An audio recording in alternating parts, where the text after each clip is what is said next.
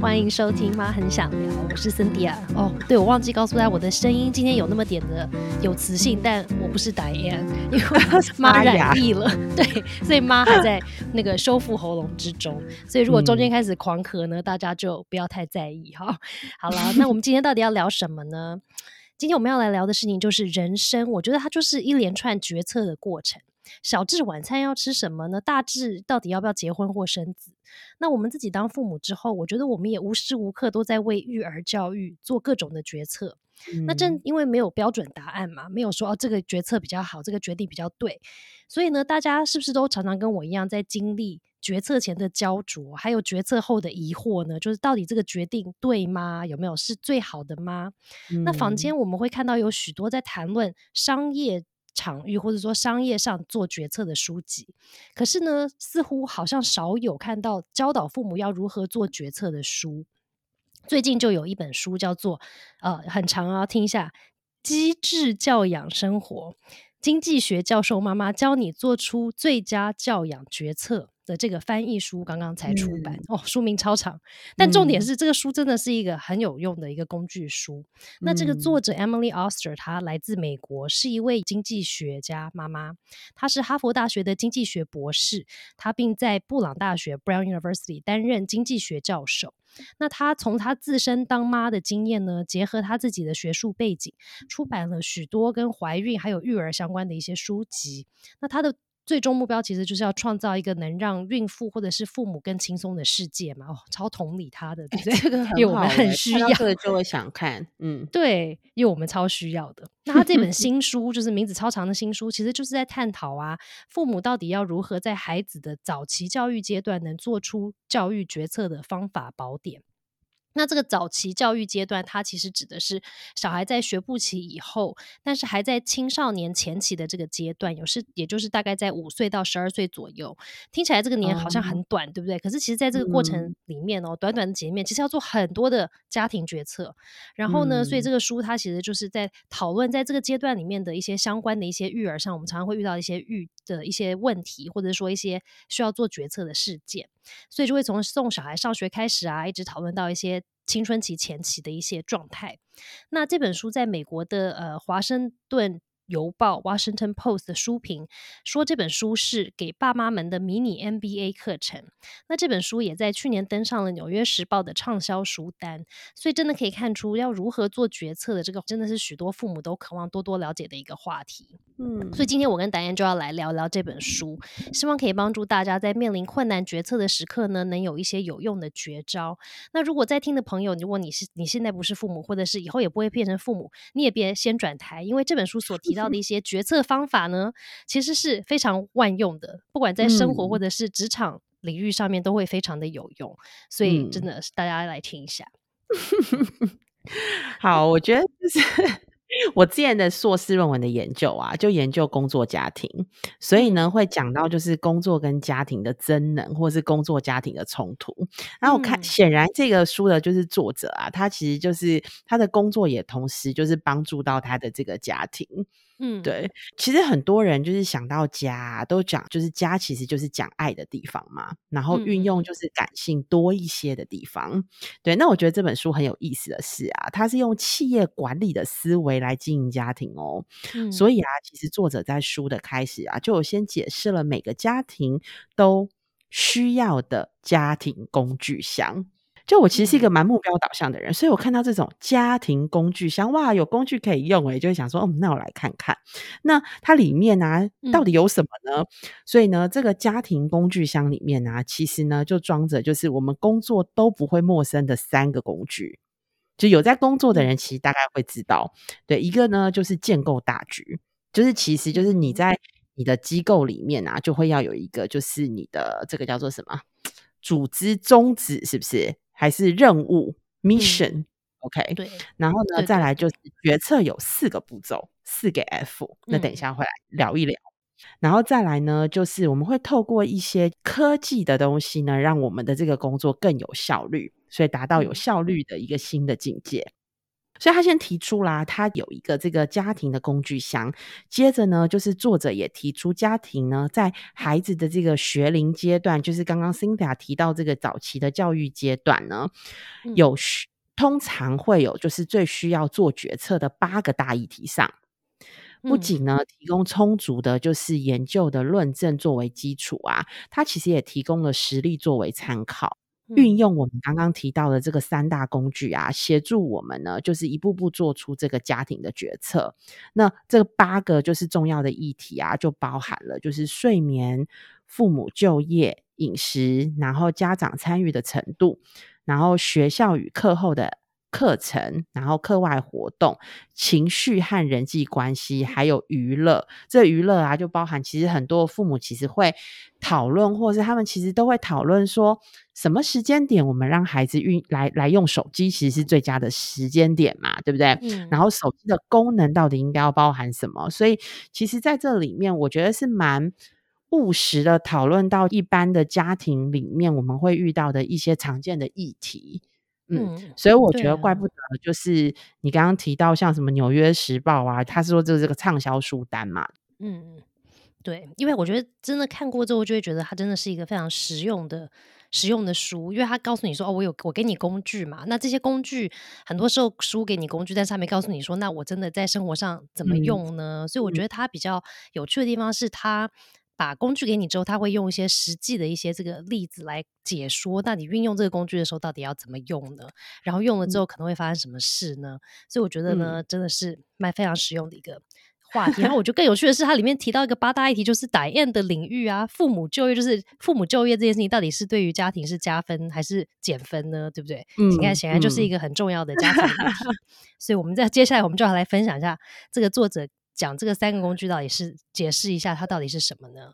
嗯，第一个它就是我们刚刚提到嘛，就是第一个工具就是建构大局。然后作者其实他就讲啊，家庭的经营是需要从建构大局开始的。他提到每个家庭都需要有一份就是使命宣言，嗯，然后这是一份说明你们家核心价值的基础文件，作为家中大小决策的就是基准。好比啊，就是一个企业其实会有自己的 mission statement，就是使命宣言一样。然后呢，这个企业所有的决定跟决策啊，都应该要支持，就是这个使命的达成。这时候，我觉得呢，Cinda 很好的可以运用，就是我们基金会的例子来跟大家分享一下。对吗？因为我觉得，如果像我们只看这个书，就是说，哦，每个家庭有一个使命宣言，听起来好像很抽象。就是真真的有需要这样吗？有没有是不是有点别扭？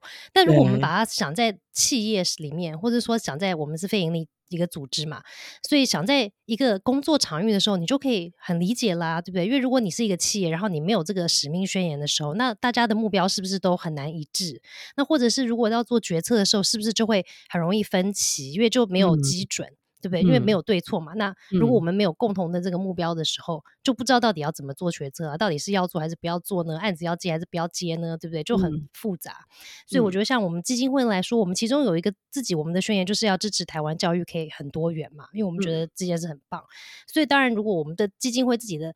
设下的这个使命就是其中一个之后，那我们从我们自己开始到现在这六年间，其实我们在推动的一些计划啦、活动啊，甚至我们自己 podcast 的内容，我们在思考到底要做什么的时候，我们当然就会觉得想一想说，哎，对，那我们到底要推动的这个使命有被满足吗？因为当然，我觉得不管是在家庭跟企业，原因都是因为资源有限嘛，人力有限。经济状况的金钱也有限，所以在这些限制之下，那你要做的事情这么多，那到底有些事情就不能做喽？那有些事情就一定要做喽？那怎么取取舍呢？我觉得这个就是为什么这个使命很重要的原因。嗯，其实我觉得，就像我们其实，在基金会思考我们每一个新计划的时候，我们都要看有没有扣合我们的使命嘛。嗯，那其实，在家里做决定啊，这个作者就是建议我们，其实也应该要就是列出在家里面的就是这个你家里面。的使命，或是你想要你这个家里呈现什么样子的样貌，必须可能需要先勾勒出来，要不然其实啊，我自己也会回想一下，就是有的时候啊，我们其实不是那么理性在评估一件事情的时候，sometimes 我们这个这个决策好像觉得，哎，这个时候 OK，但下一次呢，可能又通过练，哎，好像这样也可以。嗯，对。但是说实在话，其实如果有一个就是依循或依据的话，其实真的可以帮助你比较好的来判断你到底要做什么样的选择。当然，我觉得这个家庭样貌其实不会不改变的。嗯，我们依据在整个家庭生命周期，其实，在不一样的阶段，我相信我们期待的家庭样貌是有可能会被改变的。所以要说的是，当我们定出一个家庭样貌的时候，其实它其实是可以在不同的时间点不断的被讨论，然后来调整。那所以其实我觉得应用在就是家庭身上，我们可以具体来说是。呃，一开始其实可以就是思考我们想要的家庭形态，以及家以及我们的教养形态会是什么。一个家庭成型，如果我们需要有孩子的话，其实也可以提前来思考这样的教养形态是什么。那怎么看呢？我觉得大方向，我们其实可以来看，结了婚之后，或是我们成立了一个家庭之后，我们的角色分工到底是一方还是双薪家庭？哦，这是比较大方决定哦。那教养的观念呢？我们可以来想想看，我们希望我们的孩子是负责任的吗？是有独立性的吗？他是用对话来解决冲突的吗？如果我们可以初步的勾勒出这些方向。其实对我们未来在帮孩子安排他的活动，跟我们未来要如何教养小孩，其实都是有帮助的。那这个是比较大方向的拟定。那我们讲，其实，在家庭里面也有一些就是小方向的拟定，例如说我们家庭日程，因为其实我们就是过生活嘛，对不对？每天的日程的安排。周间的安排跟周末的安排，我们有没有就是期待？我相信每个家庭，或是父母，或是夫妻，一定会有他期待想要过的这个家庭生活。还有我的家里有没有一些大原则？例如，我知道有些家里是有就是门禁，对不对？有没有这些大原则？但是这个门禁不是我开心几点就几点，它一定有基于某一种价值跟它的原因。所以这些原则是不是能够被提出来讨论？那我们可以看到，有的人可能会觉得，就是我们是一家人，我们一定要在晚上一起坐在餐桌上面吃晚餐。嗯，对，这可能是他的信念跟价值哦。周末的安排会是什么？有的家庭可能他会很期待，就是周末我们就是陪小孩子去参与很多不同的课程。嗯，有些家庭可能会觉得，我的周末我可能就是希望要家庭旅游，或是我要去家庭聚会。哎，有的人可能会觉得，我除了这些之外，我还需要一点点自己私人的空间跟时间。嗯，对，这其实都是在一开始可以被讨论出来的。那有了这样子的架构呢，其实当我们在做决策的时候啊，就不太会偏离我们所希望呈现的那个家庭样貌。嗯，例如啊，如果我们觉得睡眠时间是很重要的。然后预估呢，每天晚上就是九点，其实我们就希望就是孩子就可以就寝了。那家家长可能也会跟着一起就寝。那我们在规划活动啊，或为孩子安排课程的时候，我们一定就不会影响到就寝的时间嘛。例如说，我觉得九点要就寝，我不太可能我安排一个课程是晚上九点才结束。嗯，因为这样回家洗澡啊，什么什么，可能就一定过了九点。嗯，这样子在。做安排跟时间的决策上面，就是因为你有了一个九点的依据，所以让你其实很轻松的可以排除哪一些其实是可以执行的，哪一些其实是不能执行的。那其实不管在公司啊或家里建构这个大局啊，在遇到难以抉择的事情上的时候，其实是特别好用的。不知道该不该做的时候呢，其实我们就可以问问自己，这个决策有没有支持或符合我们家的家庭宣言？如果没有的话，其实真的我们就不需要花。花太多宝贵的时间或人力，还有经济的资源在这个上面。那刚刚就讲到了呀，就是家庭的这个大局嘛。然后初步提到有大的方向跟小的方向。那我们到底要如何建立属于我们自己的这个家庭大局呢？作者其实有一句话，他说啊，在最广的层面上表达并相互校正价值观与优先事项。吼吼吼吼，有点专业，在最广的层面上表达并互相校正价值观与优先事项，但感觉好像很困难，对不对？非非常的哲思，但其实啊，他给了我们一些就是蛮具体的步骤。为什么他说要表达并相互校正呢？所以其实代表啊，这样的一个重要的呃。拟定这个家庭大局，它其实不是你一个人拟定的，嗯，它其实是就是家庭的重要决策者之间彼此的沟通而来的，嗯。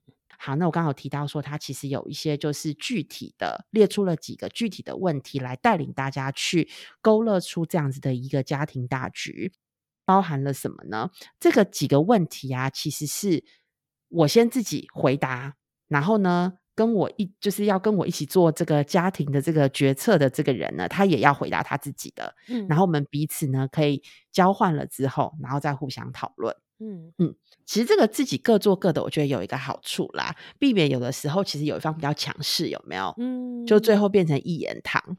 对，但至少就是可以帮助，就是没那么强势的那一方，他至少还可以先把他的意见表达出来，然后让强势的人有机会可以看到。所以我觉得，其实这个步骤，我觉得还蛮值得，就是去去执行的。嗯，对他第一个问题，其实就问啊，你对你们家的主要的目标是什么？好，然后第二个问题呢，是你对孩子的三大人生目标是什么？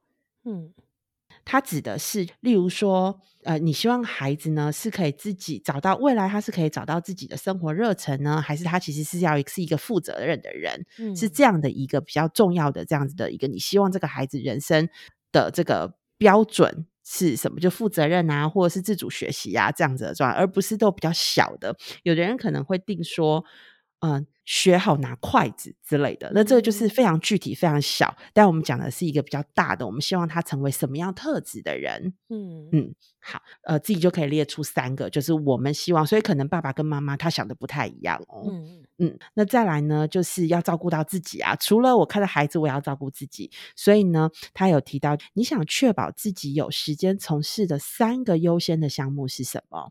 嗯，例如啊，呃，可能有人会很在意，就是说。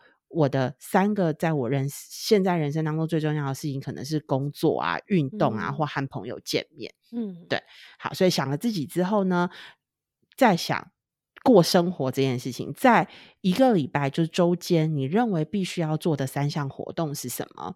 例如拿我来说好了，我我觉得如果每一天呢，我都可以做到和孩子共同做一件事情，然后呢，做点就是做。然后这是第一个，然后再第二个是，如果我也可以有一点时间做我自己的事情，嗯，例如说看看剧啊，然后追追剧啊这种。然后呢，再来第三个就是和先生，如果每一天都有一点时间可以聊聊天，我就觉得啊，如果我一天都可以做到这三件事情啊，我就会很心满意足的去睡觉了。对，所以其实有的这样。对，因为其实有的时候啊，我觉得就是我回到家，我发现我自己有个状态，就是即便我已经很累了，但是我睡觉之前感觉好像还是得要就是追追剧啊，或是看一下就是综艺节目，就是看我那时候就是被什么吸引这样子，好像还是要看一下，然后才舍得睡觉。嗯，对，所以就是好像我每天要做完这三件事情，我就觉得啊，我今天已经结束了，然后很心满意足。对，那。啊，这是在周间。那他第五个问题呢，是在周末，也是最后一个问题。他其实是五个问题，在周末呢，你认为必须要做的三项活动是什么？所以，例如有的家庭，他们其实会透过就是周末的时间，宗教的活动，就是去礼拜，其实是对他们来说是非常重要的一件事情。嗯，那他可能就会把它写进来。那或者是我刚好提到，就是可能呃陪陪孩子去做一些课外的辅导啊，或者是运动啊，或者是旅行啊，或者是就是探访亲友啊。对，那每一个人不一样，所以呢，他就会建议讨论这件事情，共同讨论家庭的嗯这个勾勒这个大方向的人呢，各自完成这五个问题之后，然后彼此交换，然后再共同讨论出整个家庭的这个大的方向。嗯。我觉得打印刚刚在说的时候呢，我就真的觉得作者在讲的这个建议的这个沟通的可能沟通的项目啊，或者是说互相问互相的问题啊，其实我觉得很适合，就是还只是情侣有没有？就是我只是在考虑说我们要不要永久的在一起，一起一什么一起进行一个家庭，或者说永长期的维护这个关系，甚至是可能变成父母有没有？我觉得他们在前面应该是不是应该先讨论一下，类似像以前打印跟。怎么婚前辅导嘛？对啊，婚前辅导嘛，是不是应该先讨论一下这些议题？因为我发现有很多的伴侣啊，或者是父母，他们其实在结婚前都没有讨论这些，然后真的是对。事情遇到之后才开始发现说，天哪，我们两个的想要的东西就是差的超多，对不对？你周间的计划跟我差很多，你想要做的事情跟我也差很多，然后我们对小孩未来的想法差超多，所以之后就会延伸出很多的争吵，对，你就要一直磨误上贼船的感觉，对，因为 你要么就是你要。就是，然后你要取舍，说哦好，那我我我有一些我觉得重要性，那我就觉得好，我放下，我就不要那么着重，那我尊重你的。那有一些我需要的东西，你又要呼应，所以他们就要一直磨合磨合，所以就会相对很辛苦，然后就可能有很多的争吵，然后到最后争吵半天之后也没有共识，就会有很有家庭的。困境，所以我觉得看完之后，我真的觉得真的是鼓励有没有在听的朋友们，如果你还是很年轻的，还没有踏入长久关系的，或是正在思考这件事的，真的是跟你的伴侣做一下这个，或许你们之后就决定，对不对？我们有还没有结婚的听众，嗯，对吗？可能后来做完之后，真的发现我们不适合，不能结婚，但也不要太伤心，因为至少早发现总比后来发现好。这我真的是对姐姐告诉你，姐姐四十岁之后告诉你 过来人的经验，对，总比你如果已经跟他结婚了十年，然后现在你们要生小孩的时候，反正说天哪，我们两个育儿的。理念差超多的，然后后来可能就因为这样就离婚了，有没有这种例子超多？对，所以因为我觉得现代人都有那种婚前健康检查的概念了，对不对？嗯，对，所以我觉得婚前我们其实也应该来做一下这个关系的评估，跟这个价值观的这个想理念是不是一致的？对，当然不是说一致是比较好，但是呢，如果不一致，我也要知道我们不一样在哪里，然后我们是不是是可以接纳这样子的一个不一致？对，就是你们面两个人面对不一致跟。互相的意见不同的时候是用什么方式处理的？嗯，对我觉得那个那个更重要，因为我觉得一定要都想法很一致的，我觉得那个真的太难了。但如果你跟你的的伴侣的那个想法会不同，但是你们意见不同的时候，会是选择去用沟通，或者是说包容，或者接纳，或者什么样子的方式去达到一个结果？我觉得那个比真的是不是后来的结。就是结论是什么更重要？嗯，那如果可能过程里面就发现说，哦，你们两个都是完全都很强势，然后都互不相让啊，然后就是一定要对方屈屈服于你，或者是说顺从你的时候，就会知道说这个关系可能在长久就可能会有比较多的问题，因为不可能就是你们两个的方法都不同，然后你要顺我，我要顺你，然后大家都不愿意去妥协，那就会很有问题了嘛。所以我觉得真的是，我觉得是个评估，比较像是。评估两个互相当意见分歧，或者是说核心大理念被触犯到的时候，那你会怎么做？对我觉得这是非常重要的。那我觉得在看了这个书之后啊，像你看达英刚刚分享的这些例子的时候，就会发现说这个书里面讲了很多的例子，真的非常的实用嘛。然后我觉得这书上有一个非常话棒的一句话，让我觉得真的是值得思考的，就是他说我们在做这件事情，或者说包括我们在讨论这个家庭的使命啊，或者说我们大家觉得重要的是什么，不重要是什么的时候，其实我们就要了解的是，不是每一件事情大小事都要值得誓死去捍卫，因为有些事情就是没那么重要就。就就 let it go 了，有没有？有些就是很重要，你的核心理念就是不能被触犯的。那那个你当然就是要好好的、好好的维护好嘛，对不对？嗯。所以就不是所有的每一件大大小小的事情都一定要别人一定要顺从你，然后你要誓死都要捍卫它。那我觉得知道这一点呢，真的很有用，因为很多时候呢，伴侣们开始在进行这个讨论的时候，如果我们发现当中其中某个人对于每件事都要很顽固的。有他自己的偏好，那就真的没有什么余地可以共同去讨论去解决问题了嘛。然后呢，一起厘清一些优先事项的时候，其实是可以帮助大家去分析一下，说到底哪一些东西是真正重要的，那哪些东西是哦，如果有很好啊，但是没有我也可以接受的。那我觉得呢，这个理解真的是在关系经营跟家庭经营上，还有决策的的这种议题上面，其实都是非常重要的。然后再来就是真的理了解所有的事情不等，就是就是我们真的需要了解，不是所有事情都是一样重要的嘛，对不对？一定有比较重要的，那我们就是要 focus 在最重要的事情上就好，所以不要弄什么芝麻蒜的蒜什么芝芝麻蒜皮的事情都要来炒，那就真的累了。那再来就是这个书还提到啊，就是教养的利害关系人们，那通常当然就是可能夫妻两个人了，也可能有时候有长辈啊，对不对？有可能你们居住在同一个屋檐下，那这些。教养的利害关系人们，其实我们大家都可以透过讨论跟沟通这个过程里面去厘清一下我们自己对家庭的真实的期望。因为有些时候我没在思考的时候，我还就我可能是以为我要的是这个，那可能或许其实这个是社会告诉我的啦，或者是我自己的爸爸妈妈告诉我的。可是他是不是真的是我要的呢？我以前都没有想过的话，就不知道了。所以我觉得在这个过程里面，其实我们可以有机会去揭露一下我们互相真正在意，或者是有没有不同意的地方。那也可以去检视一下，如果我们是已经在运行的一个家庭的话，是不是有一些我们在做的事情其实是。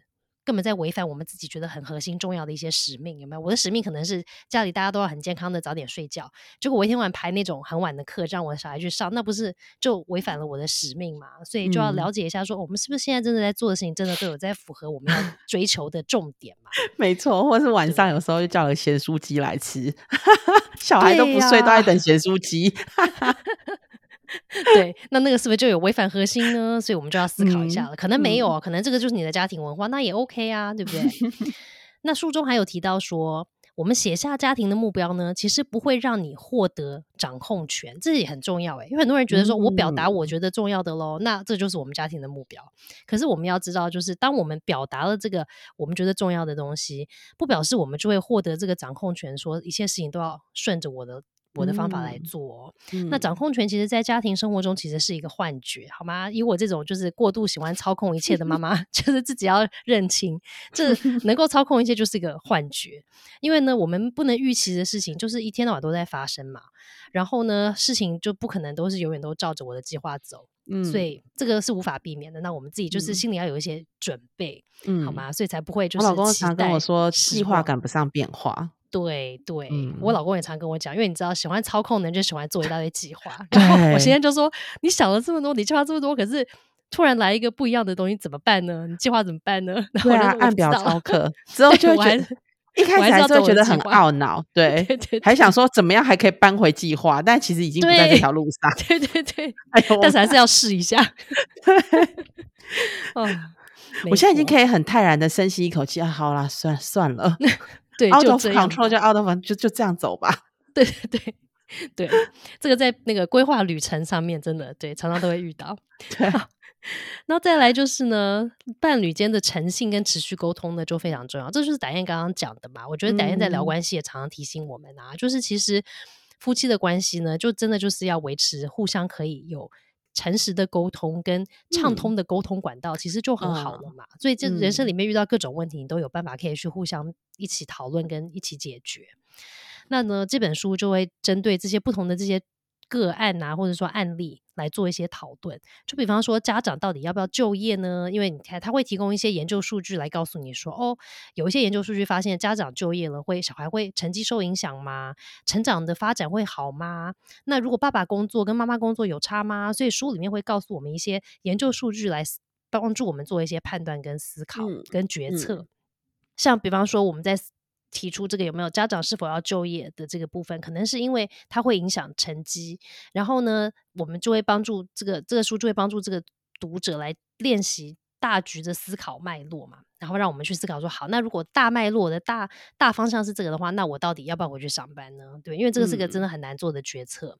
嗯，这个书还提到说，如果你在完成这个大局建构了之后，你就可以经营一个，就是有点类似像呃企业会去用这个大局来。指引他的这个企业经营的方向，可是呢，他没有办法告诉你一一告诉你有方向，可是他没有告诉你说 SOP 一二三嘛，步骤没办法告诉你说，那你要怎么样真正的去经营一家企业？所以勾勒出这个家庭的使命，它其实只是第一步，好吗？所以听起来好像已经是做了很多工作，但是没有，它只是一个第一步。你有一个大概的方向哦，知道说哦，我要去美国还是我要来台湾？大方向有了，但是怎么去呢？你是坐船、坐飞机、跑步呢？没有人知道，所以你就还要再制定下一个步骤。就是这个，那接着就是要思考一下我们自己家里的一些一天的生活的样貌啊，比方说我的基本的一些日常行程呐，所以这个都会帮助我们来做更好的决策。所以达燕呢就要来跟我们来解说一下这个书提到的第二个决策法宝，也就是这个理性决策模式的四 F 架构。我觉得这本书很好笑，就是我在读的时候，我会觉得我明明就在看企业管理的书籍，因为它的那个用词就是根本就是在管企业的。对。可是看着看着觉得说，哎，怎么后面举的例子全部都是什么妈妈、小孩，然后什么 我的小孩什么时候去上学，就很奇怪，对比很反差很大。我我其实觉得他就。第二个那个法宝呢？达燕现在就要来告诉我们一下，那这个四 F 是什么？不是 F 四，哎，可以，你可以说 F 四哦，如果帮助你记得，好好记。这样让我们有回到我们流星花园的日子。对，妈妈又在想小鲜肉。OK，那所以啊，在企业经营，这真的有一个就是四 F 的这个决策的口诀。那这四 F 是什么呢？第一个 F 是 Frame the questions，嗯啊，就是界定问题。那第二个 F 呢是 Face Fight，就是查核事实。第三个 F，对对对，对 Fast Fight。第三个 F 呢是 Final Decision，就是最后的决议。嗯，然后第四个 F 呢就是 Follow Up。就是后续的评估。好，那我们就先来讲第一个 F，就是界定问题。嗯，就是界定问题啊，其实是不容易的。好像我们讲说问问题很容易，但是啊，他其实要问一个就是明确的问题，其实并没有那么简单。那所以其实我们一开始要自问啊，你要做的决定到底是什么？你有发现有的时候有一些人就是跟你唠唠唠唠唠唠，就是问一个问题，但你最后其实不知道他到底要问什么，嗯，或者是你所需要回答的问题又是什么？对，在许多的情况之下，其实我们刚刚开始问的问题都不是非常的明确。以前呢，我在跟就是一些嗯夫妻在做就是咨询的时候，就是有的夫妻啊，他们就会讲他们在生活情境遇到了什么什么什么什么，然后呢，要慢慢的抽丝剥茧，理清出来之后，他才会发现啊，原来真正的问题在这里，真正的问题在我们原来对于财务的观念差很多，嗯，所以我们在很多很多很多的情况之下，我们都有冲突，嗯。所以呢，其实啊，就是问题必须要问的，就是明确。那有一个例子哦，就是什么样的学校合适呢？这可能并不是一个能好好回答的问题。那可能转换一个问法是。我们应该把孩子送到 A 学校还是 B 学校？这可能就会是一个比较具体，而且比较能够为这个问题收集后续资料的一个好比较好的问题。嗯，所以第一个 F 就是界定问题。嗯，那第二个 F 呢，就是核查事实或是查核事实。对，那。这个步骤是要做什么呢？其实啊，就是要收集回答问题或我们要做这个决定所需要的一些资料、证据、数据或各项的，就是细节。那这些数据呢，其实是可以帮助我们思考如何有效的执行，或者这些数据其实是可以直接就帮你连接了你的这这个资料跟你的家庭原则之间的关系，它到底是可行还是不可行？可以做一个就是初步的。这个决策好，有了这些资料之后呢，其实我们就可以做一个就是最后的决议，嗯，就可以召开家庭会议来讨论并做出决定。其实这件事情呢，看似好像说起来觉得理所当然，对不对？应该就是要这样啊，在公司我们就是收集好资料之后，我们就会开会啊。嗯，可是其实啊，这个步骤常常在家庭里面是被忽略的。嗯，我觉得好像也是哎，因为其实自己在思考了一些很多的里面，你可能只是觉得，哎，我找了这些资料，然后当你的配偶在旁边，你就这样子，哎，跟他讲一声，嗯，哦，然后好像可能也还没有一个决定，然后呢，下一次又在收集另外一些资料的时候，你又再跟他讲一声，然后其实好像这个东西就一直悬而未决，嗯，或者是这一次决定是 A，下一次决定是 B，对，那呃，所以呢，其实。作者是提到召开家庭会议的这件事情，其实是非常重要的。我们就召开一次决策的会议，就不会呢每次都用不同的资料反复讨论相同的问题。所以呢，建议大家在同一个时间集思广益，然后做成决定，然后就结束这个讨论了。嗯，对，其实我觉得真的很企业，就这种做法，其实真的蛮有效率的。对，但确实也因为看了这个，其实是有一些些在生活上面被提醒的，或许大家可以试一下。那最后一个。F 呢，其实就是 follow up，就是后续的评估。那我们对于这个决定，其实它不是不能改变的。我们可以透过就是重新检视这个决定呢，看是否需要调整。一旦做出了这个决定呢，我们就必须要先要有付出实行。最后的步骤其实就是要定定具体的计划。然后定了具体的计划之后，其实有一个蛮重要的，就是我们要决定什么时候我们要重新检核这个决定。以及执行的成果，我们做出的这个就是是不是恰当的选择？那如果不是的话呢？可以尽早再重新考虑。它其实真的就是一个我们在做专案，有没有？整个最后要结果，然后有了结果之后呢，我们或者是在这个中间，就是可能是就是又呃什么 run and arrow，是不是？就是在这个中间，就是不断的滚动的重新哦 try and error，对的这样的一个滚动式的这个学习的过程。那我觉得其实作者在这里提到的就是决定下了就去执行，执行了之后呢，记得要。定出时间要检视这个成果，然后看看这个决定是不是合适，再继续走下去。如果不合适，就要调整。对啊，我觉得你讲的那个时候就觉得说，对啊，这在企业上我们都觉得好像很习以为常嘛。就是这个就是 对不对？Best practice 就是说，哦，你要经营好的企业哦，你要经营一个好的组织，你就一每一天都要走这个流程啊，然后你每一个专案你都要走走这个流程啊，对不对？但是呢，在家庭经营上，我觉得很少人会用这样子的方式去经营家庭。对不对？包括一些像导演讲，我们做一些决定的时候，我们就是哦想到什么讲什么，然后今天决策一个，明天决策一个这样子，他就比较没有一个整体的一个大样貌，有没有？我不是说哦，我有一个大目标，然后我定好了里面的一些子项目，然后我知道要哪一个要做，哪一个不要做，所以就会比较零散嘛，就比较会有时候可能会做一些就是白工啊，有没有？就是做白 A，可是好像没有达到我们要的效果。看了这四个 F 之后，就会觉得非常的想到在工作的时候我们常常在做的事。但我们如果把它用在家里的时候呢，其实会想说，哎，对啊，或许他在工作上帮助我们很有效率去解决一些问题，或者说跟我的同事们做沟通。那或许我们也可以用在家里，让我跟我的伴侣，甚至我的小孩做更好的、更流畅的沟通嘛。嗯，然后我觉得。刚刚导演讲的，就是好像都是很理论的，有没有？哦，四个 F 啊，你要开会，你要讨论呢，你要决策，然后什么，最后还要审核，那听起来就是很抽象。可是作者还好，在这个书里面，他在很多的地方都用了很多实际的案例来做说明。就比方说，你到底到底要不要你的小孩去参加过夜的夏令营呢？到底几岁要去参加呢？对不对？然后其他他提到的一些很实际的案例，就包括说，那你要延缓入学、提早入学，还是？他真你要让小孩真的去入学的年龄到底是几岁呢？或者是我的小孩如果是欺负人的那种小孩的话，那他是一个坏小孩吗？那我要怎么处理这个小孩呢？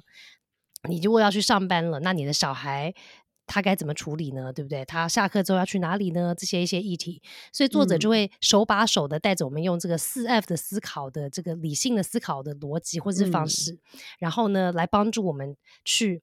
做这样子的判断，然后我觉得更好，就是他还帮我们省了很多的研究工作。就是第步第二步骤，导演不是说我们要做那个 fact finding 吗？这第二个 app 叫什么？收集你需要回答你的问题的相关资料嘛？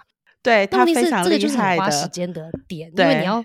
哪有人有那么多时间做研究呢？对，他就自己做了研究之后，他就把研究数据全部都告诉我们。还有那种 citation，就是那个引用哦，我这个是从哪一个研究报告来的哦。所以，比方说你在思考小孩的睡眠，到底几点钟要睡觉呢？十岁的时候要几点睡？他可能九岁的时候是不是睡眠时间都一样呢？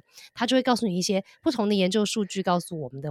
的东西是什么？对，然后可能不同不同层面的啦，比方说是可能跟健康相关的啦，脑神经发展相关的啦，学习相关的啦，他就会告诉我们他找到的一些研究的数据。然后呢，在这个里面，他会帮我们做一些小小的分析，说哦，可能这样子哪一些是比较可能比较 pro 的，哪一些比较 con 的，就像我们在企业里面做决策有没有？你就会列表单嘛，说哦好，方案 A 对不对？方案 B 对对对，哪一个比较好呢？那 A 有 A 的好。